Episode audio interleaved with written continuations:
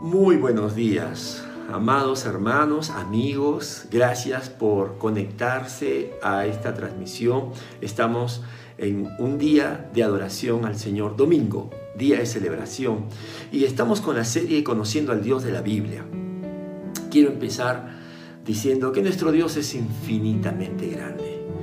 Pueden pasar años, décadas y siglos y seguiremos conociendo más a nuestro Dios maravilloso, su grandeza. Y sabes, todo el tiempo no va a alcanzar porque nunca acabaríamos. Él es infinitamente grande. Alguien dijo que el conocimiento de Dios era una tarea interminable, algo así como tomar un granito de arena en la playa y echarla al mar.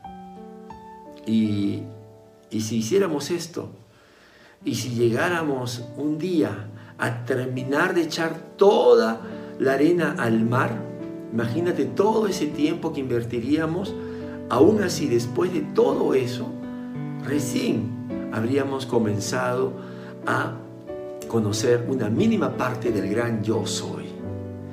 Mira, con esta ilustración no te quiero desanimar, al contrario, te quiero alentar a seguir creciendo en el conocimiento de la inmensa persona de Dios, que en su gracia se nos ha revelado como tres personas en un solo Dios, Padre, Hijo y Espíritu Santo, como vimos la semana pasada. Así que ánimo, ya hemos empezado echando un pequeño granito de arena al mar. Y esta mañana Queremos seguir conociendo más atributos de Dios. Los atributos incomunicables son la primera parte de esta serie. Y hoy conoceremos que Dios es eterno. Dios es eterno. Sabes, este es el mejor tiempo que puedes invertir, porque conocer y disfrutar de Dios es el propósito de nuestras vidas y nos producirá fe, amor y esperanza. Acompáñame en esta oración. Oh Señor, qué grande eres. Como dice esa alabanza, eres más grande de lo que imaginamos. Ayúdanos, guíanos, muéstranos, Señor, en tu palabra, ese conocimiento que necesitamos para tener una relación, Señor, correcta, para tener una adoración también fiel a ti, Señor, que te agrade. Y para poder también, Señor, ser llenos de dicha, de gozo, Padre, porque el conocerte a ti es la vida misma. Te lo pedimos y oramos por aquellos que están viendo este mensaje, escuchando este mensaje y no te conocen, que hoy el Espíritu Santo toque sus corazones para que Señor, se rindan a Jesucristo nuestro Señor y Salvador. Amén. Dios es eterno. En hebreo, el Olam. Olam significa eterno o para siempre. Y la primera vez que aparece esta declaración es Génesis 21, cuando Abraham hace un pacto con Abimelech en, en Berseba. Y allí dice que Abraham invocó y adoró a el Olam, al Dios eterno. Más de 400 veces aparece esta declaración en el Antiguo Testamento. ¿Qué es la eternidad? ¿Qué significa que Dios es eterno? Bueno, vamos a ver dos afirmaciones de dos teólogos muy conocidos, Luis Berkhoff y Wayne Grudem. Ellos definieron así este atributo de la eternidad de Dios. La eternidad de Dios es aquella perfección divina por medio de la cual Dios se eleva sobre todas las limitaciones temporales, todas las sucesiones de momentos y goza de la plenitud de su existencia en un indivisible presente. Luis Berkhoff. Y Wayne Gruden lo definió así. Dios no tiene principio ni fin, ni sucesión de momentos en su propio ser y ve todos los tiempos con perfecta claridad. Sin embargo, ve los acontecimientos en el tiempo y actúa en el tiempo. Esta mañana quiero compartir contigo esta verdad divina, este atributo de Dios por medio del Salmo 90. Abre tu Biblia si la tienes a la mano y si no, va a aparecer en la pantalla. El Salmo 90, escrito por Moisés. Muchos relacionan este salmo que fue escrito cuando Moisés iba a morir. En Deuteronomio 33 se nos habla que Moisés, antes de morir, él bendijo a las tribus de Israel. Y es muy probable, por el tema, por el trasfondo de este salmo, que Moisés lo escribió justamente antes de partir de esta tierra y llegar a la presencia del Dios eterno. El Salmo 90 nos va a mostrar tres verdades maravillosas. Número uno, Dios es eternamente Dios. Sencillo y verdad, absoluto. Dios es eternamente Dios. Versículos 1 y 2. Señor, tú has sido nuestro refugio, generación tras generación, desde antes que nacieran los montes y que crearas la tierra y el mundo, desde los tiempos antiguos y hasta los tiempos postreros, tú eres Dios. Moisés escribió este hermoso salmo y empieza declarando la presencia poderosa, continua de Dios en medio de su pueblo. Dice, Señor, tú has sido nuestro refugio generación tras generación. Mira, en, Moisés está presente que Dios llamó a Abraham y Dios cuidó de Abraham cuando lo llamó para que sea padre de multitudes. Y Dios fue el refugio en medio de tantos problemas, adversidades que él tuvo. También cuidó de Isaac, de Jacob, cuidó de él mismo, de Moisés mismo. Y él estaba seguro que ese Dios eterno cuidaría de las generaciones que vendrían después de él.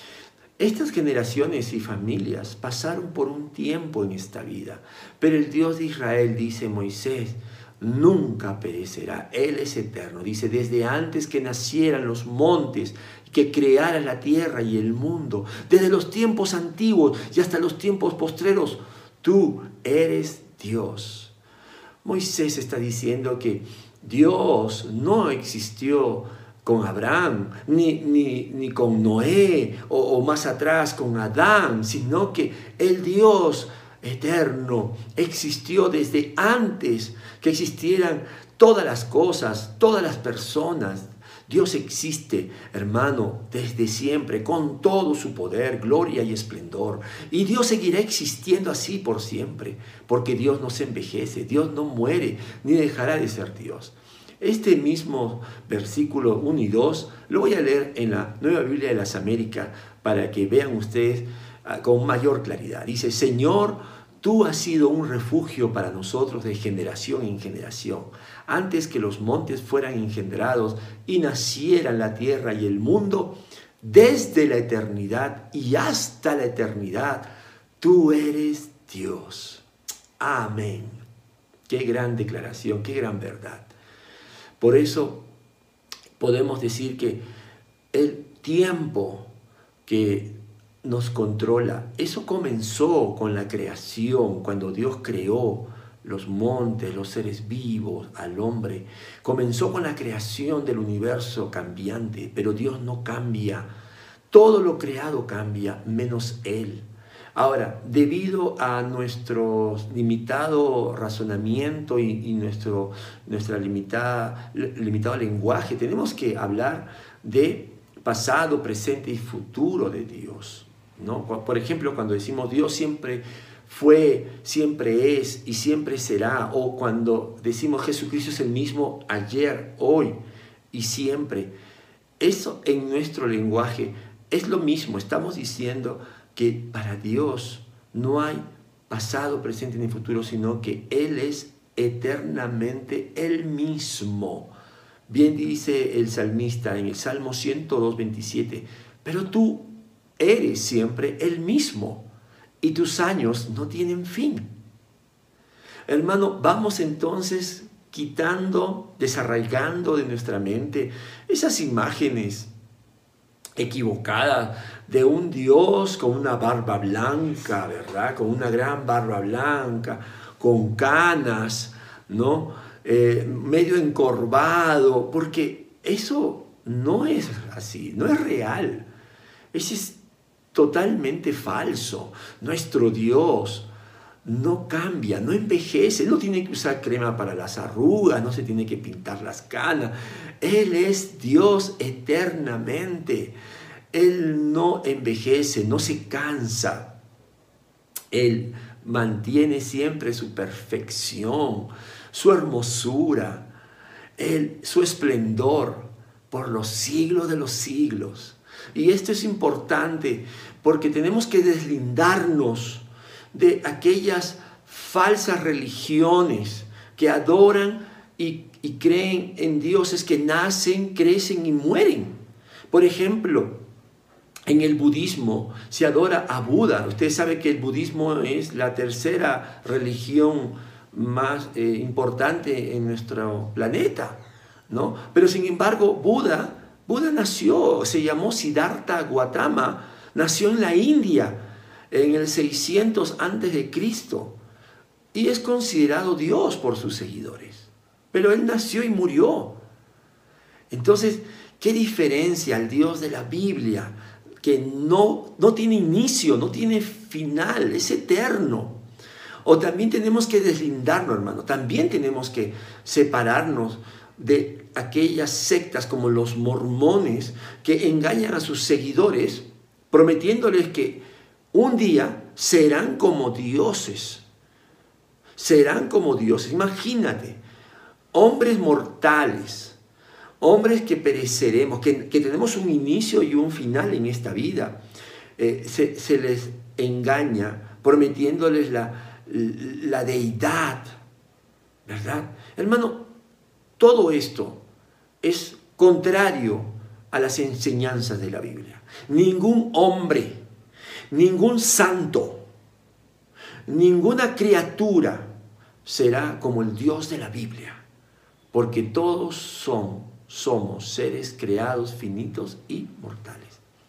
Por eso hay que tener mucho cuidado cuando hablamos de que el alma es eterna. No, el alma es inmortal, porque el alma tiene un inicio. El alma es inmortal, no es eterna. Eterna significa que, que no tiene un inicio ni un final. Y también cuando hablamos de los ángeles, los ángeles no son eternos. Los ángeles son inmortales, igual que el alma, porque tienen un inicio, Dios los creó. El único ser eterno es nuestro Dios, Padre, Hijo y Espíritu Santo. Y, y así también lo va a decir Judas, el hermano de nuestro Señor Jesucristo, cuando termina ya su carta, su breve carta, él termina reconociendo, adorando a Dios, reconociendo que su gloria, su majestad, su dominio y autoridad son para siempre, son eternas por los siglos de los siglos. Y dice así en Judas, versículo 24 y 25, al único Dios, nuestro Salvador, que puede guardarlos para que no caigan y establecerlo sin tacha y con gran alegría ante su gloriosa presencia, sea la gloria, la majestad, el dominio y la autoridad por medio de Jesucristo nuestro Señor, antes de todos los siglos, ahora y para siempre. Nota que ahí está hablando en el lenguaje humano, antes de todos los siglos, o sea, en el pasado, ahora, presente y para siempre, futuro, es decir, por toda la eternidad. Así es, hermanos. Nuestro Dios es eternamente Dios. En segundo lugar, vamos a ver que Dios no está limitado por nuestro tiempo. Él es el Señor del tiempo. En el versículo 4 leemos, mil años para ti son como el día de ayer, que ya pasó.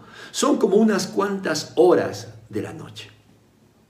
Moisés reconoce que ese Dios eternamente siempre el mismo, para él el, tiempo del hombre eh, no lo condiciona. Hermanos, hermanos, perdón, cuando afirmamos que Dios es eterno, estamos diciendo que Él no está limitado por nuestro tiempo cronológico. Él no está regido por minutos, horas, días y años como nosotros, si lo estamos. porque somos seres finitos, limitados por estas, por estas cosas. Recuerda que todo lo que es materia, todo lo que fue creado, está sujeto a tiempo, espacio.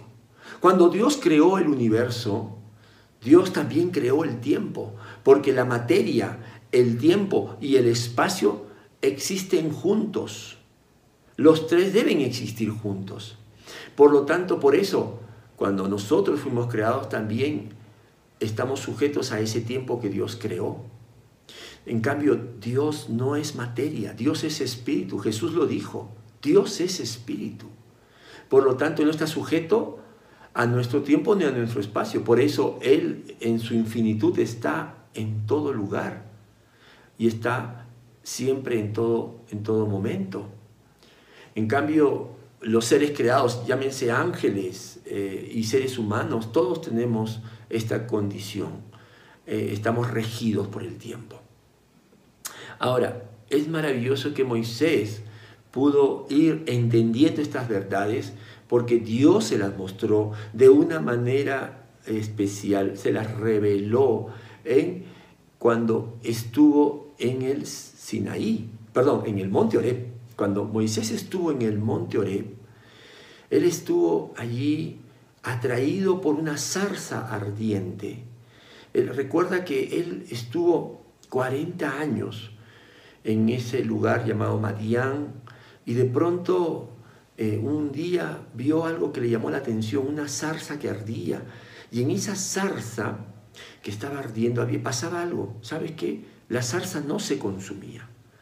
¿Por qué no se consumía la zarza si, si lo natural es que el fuego quemara las zarzas? Las zarzas en el desierto eran arbustos secos y el fuego lo consumía muy rápidamente, pero esta zarza no. ¿Y tú sabes por qué? Porque dice la Biblia en Éxodo 3:3 que en medio de la zarza estaba el ángel del Señor. La presencia del Dios eterno evitaba que esa zarza se extinguiera. Mira, ahí Dios ya le estaba mostrando a Moisés este atributo. Pero en segundo lugar, la segunda manera que el Señor le muestra su eternidad es cuando Moisés le pregunta, Señor, ¿cuál es tu nombre? Si me preguntan mis hermanos israelitas, eh, eh, ¿quién me ha enviado? ¿Qué voy a decir? Y el Señor dijo en Génesis, perdón, en Éxodo 3.14, yo soy el que soy. Fíjate, fíjate el, nombre que Dios le da a Moisés y que es un nombre que revela su eternidad. Yo soy el que soy. Dios se mueve, Dios vive en un tiempo diferente al nuestro. Él no dijo, yo fui el que fui, o yo seré el que seré, sino yo soy el que soy. Eh, Dios le estaba mostrando a Moisés que Él es atemporal en su propio ser. Nota eso, anota eso. Nuestro Dios es atemporal en su propio ser. Y nuestro Señor Jesucristo también habló de sí mismo como el Dios que existió desde mucho antes de que todas las cosas existieran. En Juan 8:58, cuando los judíos eh, le reclamaban, indignados de que ellos eran hijos de Abraham, de que ellos estaban seguros de su identidad y que Jesucristo no, no, no tenía que cuestionar su fe en Dios, el Señor les dijo, ciertamente les aseguro que antes de que Abraham naciera, yo soy. Mira, allí Jesús estaba haciendo una referencia a su divinidad, porque estaba afirmando que Él existía desde hace mucho tiempo atrás. Y obviamente eso los indignó a los judíos, porque no tenían el conocimiento y la fe de ver a Jesucristo como quien era realmente. Por eso es importante saber que nuestro Dios no está regido por nuestros tiempos humanos, sino Él tiene un tiempo perfecto donde actúa. Y también podemos decir que Dios, por lo tanto, discierne, discierne los mejores tiempos, discierne cuándo es el mejor momento para actuar y cumplir su plan de salvación. El apóstol Pablo va a decir en Gálatas 4, del 4 al 5, y voy a leer la Nueva Biblia de las Américas porque aquí el sentido es, es, mucho mejor. Dice así, cuando vino la plenitud del tiempo, ahí está hablando del tiempo que Dios eh, intervino, el tiempo no humano, sino el tiempo dentro de su plan perfecto, Dios envió a su Hijo, nacido de mujer, nacido bajo la ley, a fin de que redimiera a los que estaban bajo la ley, para que recibiéramos la adopción de hijos. Dios eh, interviene en la historia humana, no de acuerdo a nuestro tiempo, no de acuerdo a nuestro criterio, sino más bien siguiendo su perfecta voluntad, el plan de redención. Por eso decimos que Dios discierne los tiempos y actúa de manera soberana en diferentes puntos de la historia humana, pero siempre cumpliendo su plan de redención y su perfecta voluntad.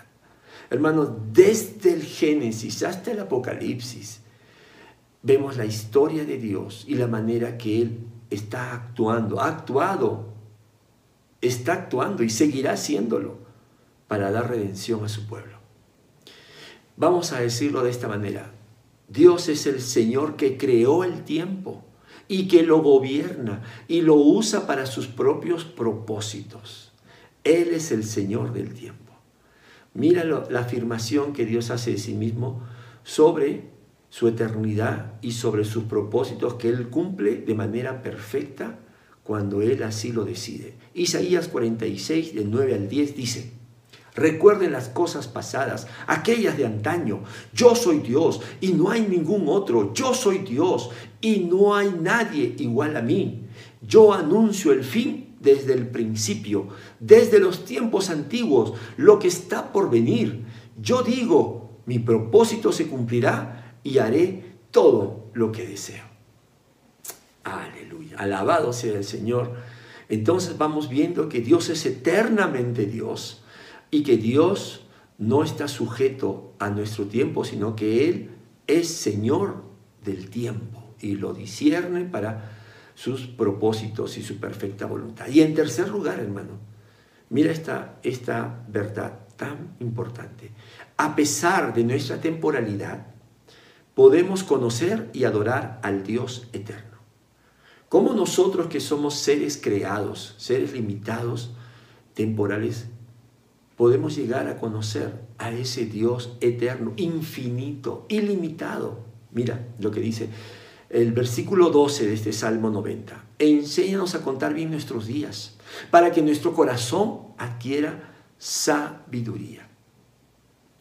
Aquí Moisés está haciendo una petición en esta oración, en este salmo, donde está reconociendo la eternidad de Dios, su inmensidad.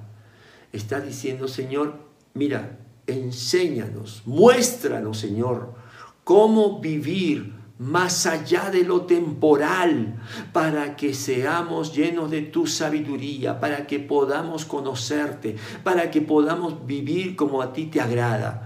Enséñanos a contar bien nuestros días. Significa, Señor, enséñanos a no vivir solo por lo temporal, porque somos hombres limitados, somos hombres incapaces. Pero tú, tú, Señor, te pedimos que tú te reveles a nuestra vida de manera especial y nos enseñes a ver más allá de esta vida, de, de las circunstancias presentes, para que nuestro corazón se llene de tu sabiduría de tus propósitos.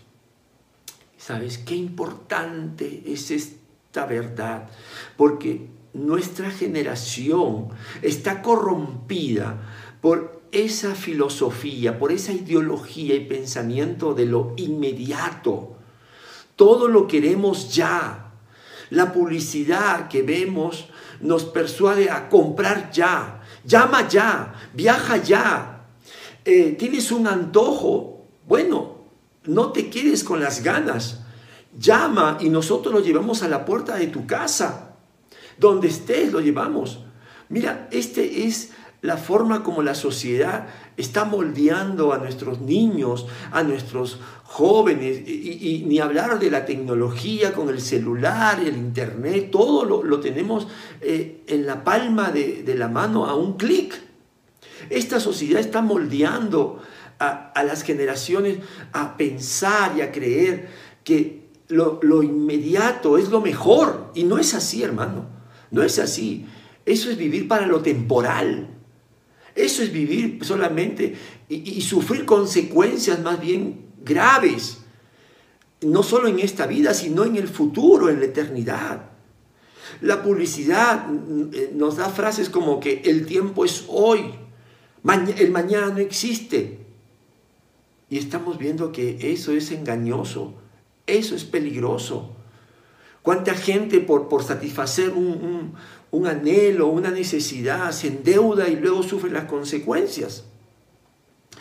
Y mira, intencionalmente no he leído el versículo 3 de este salmo y vamos a leerlo ahora junto con el versículo del 5 al 11 y del 13 al 17. O sea, todo el salmo que falta lo voy a leer ahora porque porque Moisés está contrastando el pensamiento del hombre temporal y Moisés lo está haciendo, identificándose con, el pueblo de Israel, para darnos cuenta entonces que este es un peligro. Y por eso él ora y dice, enséñanos, Señor, corrígenos a no vivir de esta manera. Ahora, para Moisés, esta, este salmo es un testimonio de lo que él vivió durante esos 40 años prácticamente que dirigió al pueblo de Israel, desde los 80 hasta los 120 que él vivió. Tú sabes que el pueblo vivió para lo inmediato. El pueblo no tenía paciencia, el pueblo no tenía confianza en el Dios eterno. Y cuando Moisés, por ejemplo, fue al monte Sinaí a recibir las, las, tablas de la ley, eh, el pueblo dijo, está demorando, son 40 días. Entonces, hagámonos un, Dios que podamos ver, que podamos este, eh, nosotros adorar, ¿no? Como lamentablemente la religión mayoritaria de, nuestra, de nuestro país lo hace. ¿no? Queremos ver e, y, queremos este, nosotros adorar algo, algo visible. Y construyeron un becerro de oro. ¿no? En su locura, en su urgencia, hicieron que el Dios eterno, infinito, eh, fuera representado por, por un becerro. Hermanos, también este pueblo cuando tenía hambre y cuando querían eh, pan, querían carne o tenían sed y querían agua, reclamaban, se quejaban contra Dios porque vivían solamente pensando en el hoy. Y mira, vamos a leer entonces los versículos que faltan de este salmo. Acompáñame y examinémonos. ¿Por qué estamos como estamos? Dice la palabra, Salmo 90, Voy a leer el versículo 3, 5 al 11 y 13 al 17. Tú haces que los hombres vuelvan al polvo. Cuando dices, vuélvanse al polvo mortales, arrasas a los mortales. Son como un sueño, nacen por la mañana, como la hierba que al amanecer brota, lo sana, y por la noche ya está marchita y seca. Tu ira en verdad nos consume, tu indignación nos aterra. Ante ti has puesto nuestras iniquidades, a la luz de tu presencia, nuestros pecados secretos. Por causa de tu ira se nos va la vida entera, se esfuman nuestros años como un suspiro. Algunos llegamos hasta los 70 años, quizás alcancemos hasta los 80 si las fuerzas nos acompañan. Tantos años de vida, sin embargo, solo traen pesadas cargas y calamidades. Pronto pasan y con ellos pasamos nosotros. ¿Quién puede comprender el furor de tu enojo? Tú eres tan grande como el temor que se te debe. ¿Cuándo, Señor, te volverás hacia nosotros? Compadécete ya de tus siervos, sácianos de tu amor por la mañana y toda nuestra vida cantaremos de alegría. Días y años nos has afligido, nos has hecho sufrir. Devuélvenos ahora ese tiempo en alegría. Sean manifiestas tus obras a tus siervos y tu esplendor a tus descendientes. Que el favor del Señor nuestro Dios esté sobre nosotros. Confirma en nosotros la obra de nuestras manos. Sí, confirma la obra de nuestras manos. Moisés, Moisés se solidariza, se identifica con, toda, con todo ese pueblo y con toda la humanidad. Que cuando vivimos por lo temporal, entonces sufrimos las consecuencias de un Dios eterno que nos ama y no nos quiere que, que vamos así, porque nos dañamos, porque no, no lo podemos conocer y no podemos trascender. Pero mira la petición de Moisés, compadécete ya de tus siervos, devuélvenos la alegría. La buena noticia, el Evangelio, es que Dios se compadeció de nosotros. Dios se compadeció de sus siervos escogidos cuando envió a su Hijo, al Dios eterno, su Hijo, el Dios que no pertenece a este mundo temporal, vino a nuestro mundo, a este mundo creado, vivió sujeto a nuestras condiciones físicas, ya que nació como, como hombre, vivió sujeto a nuestro mundo temporal, se cansó, durmió, eh, los días, los, los años fueron pasando por él, Estuvo sujeto al antiguo pacto, como vimos en Gálatas 4, 4 y 5. Nació bajo la ley.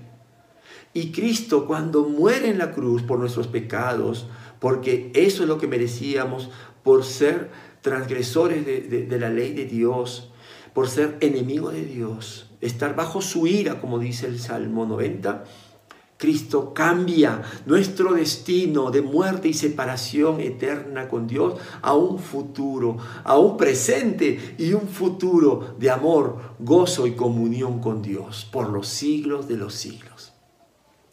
Por eso en Apocalipsis 21, ahí está la palabra de Dios, la verdad de Dios para todo aquel que quiere venir con fe para que Dios cambie su destino por un destino eterno de gloria y de comunión con Él. Apocalipsis 21 del 6 al 7 dice, también me dijo, mira, toma nota, ya todo está hecho. Yo soy el alfa y la omega, el principio y el fin. Al que tenga sed le daré a beber gratuitamente de la fuente del agua de la vida. El que salga vencedor heredará todo esto y yo seré su Dios y Él será mi Hijo.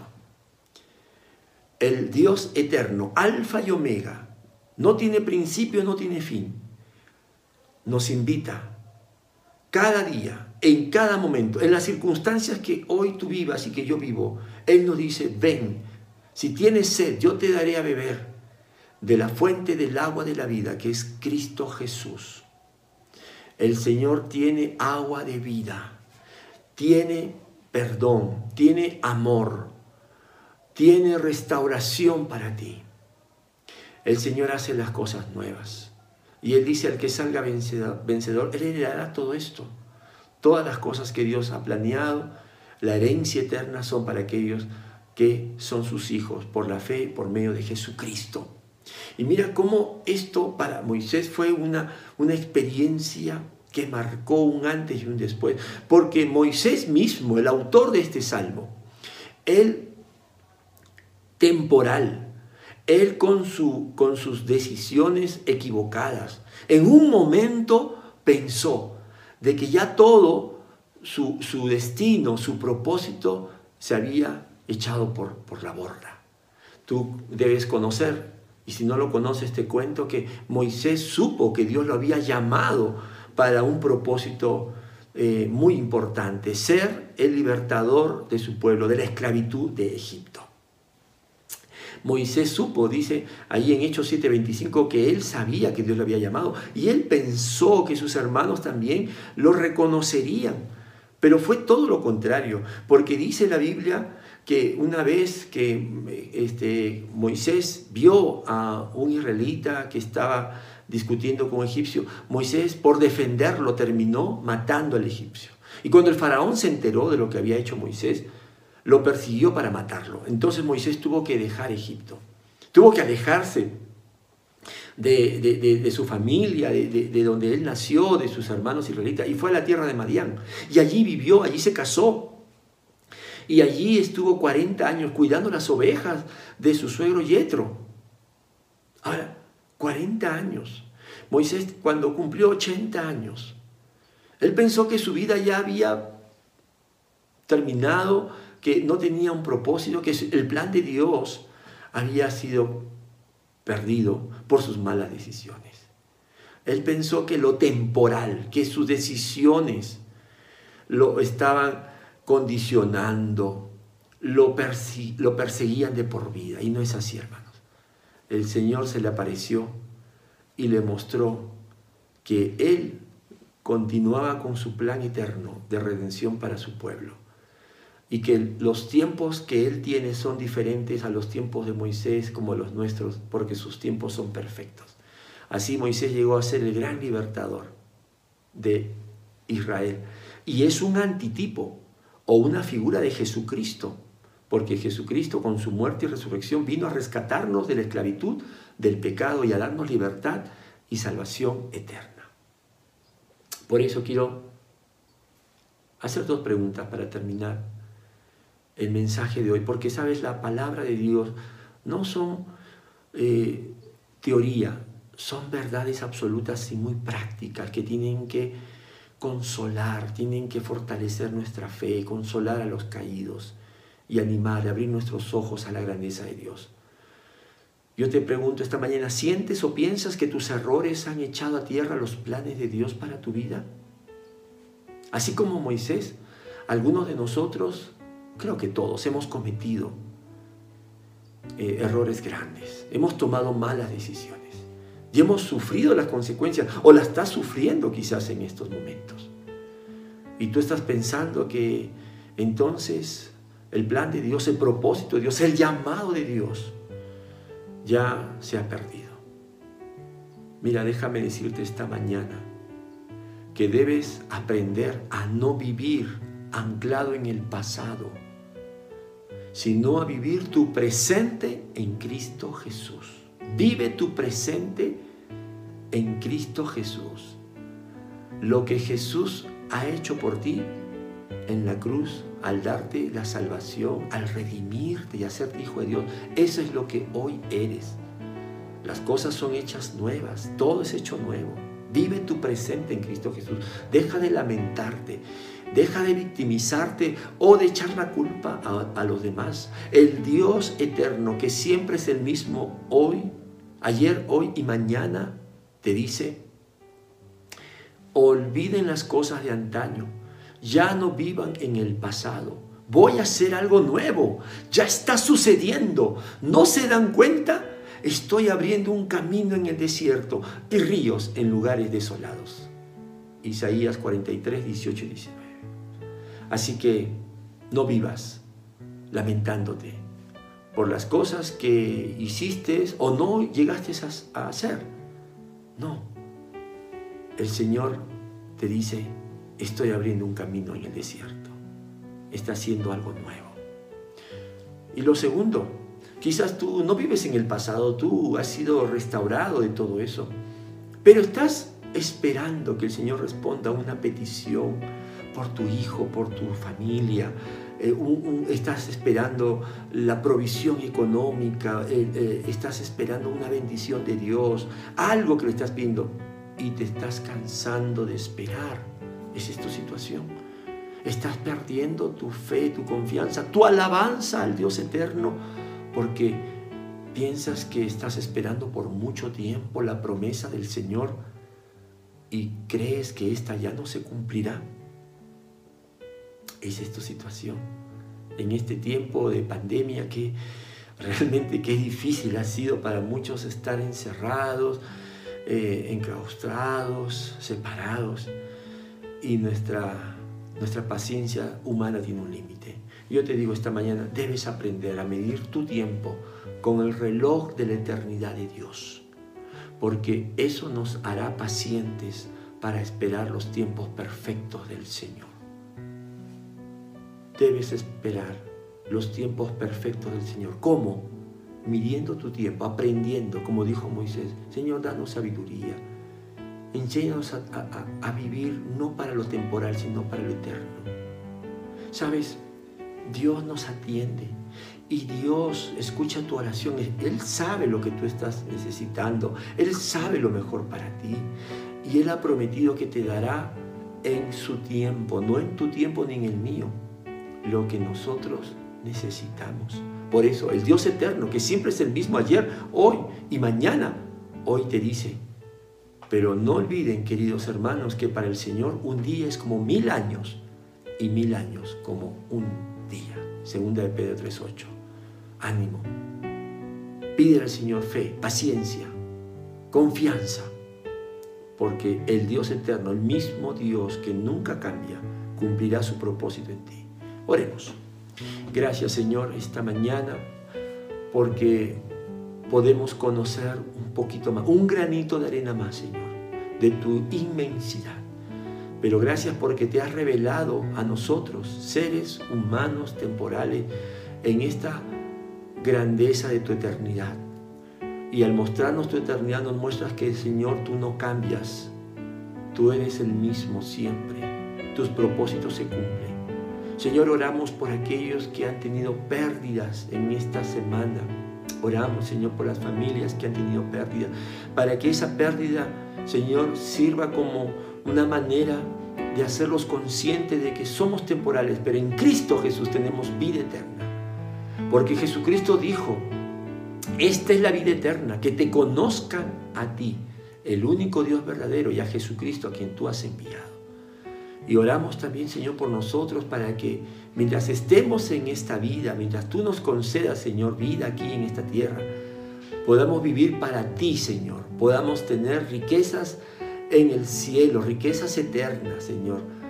Señor, amándote, Señor, obedeciéndote, predicando el Evangelio, viviendo en unidad, en gozo, en amor unos con otros.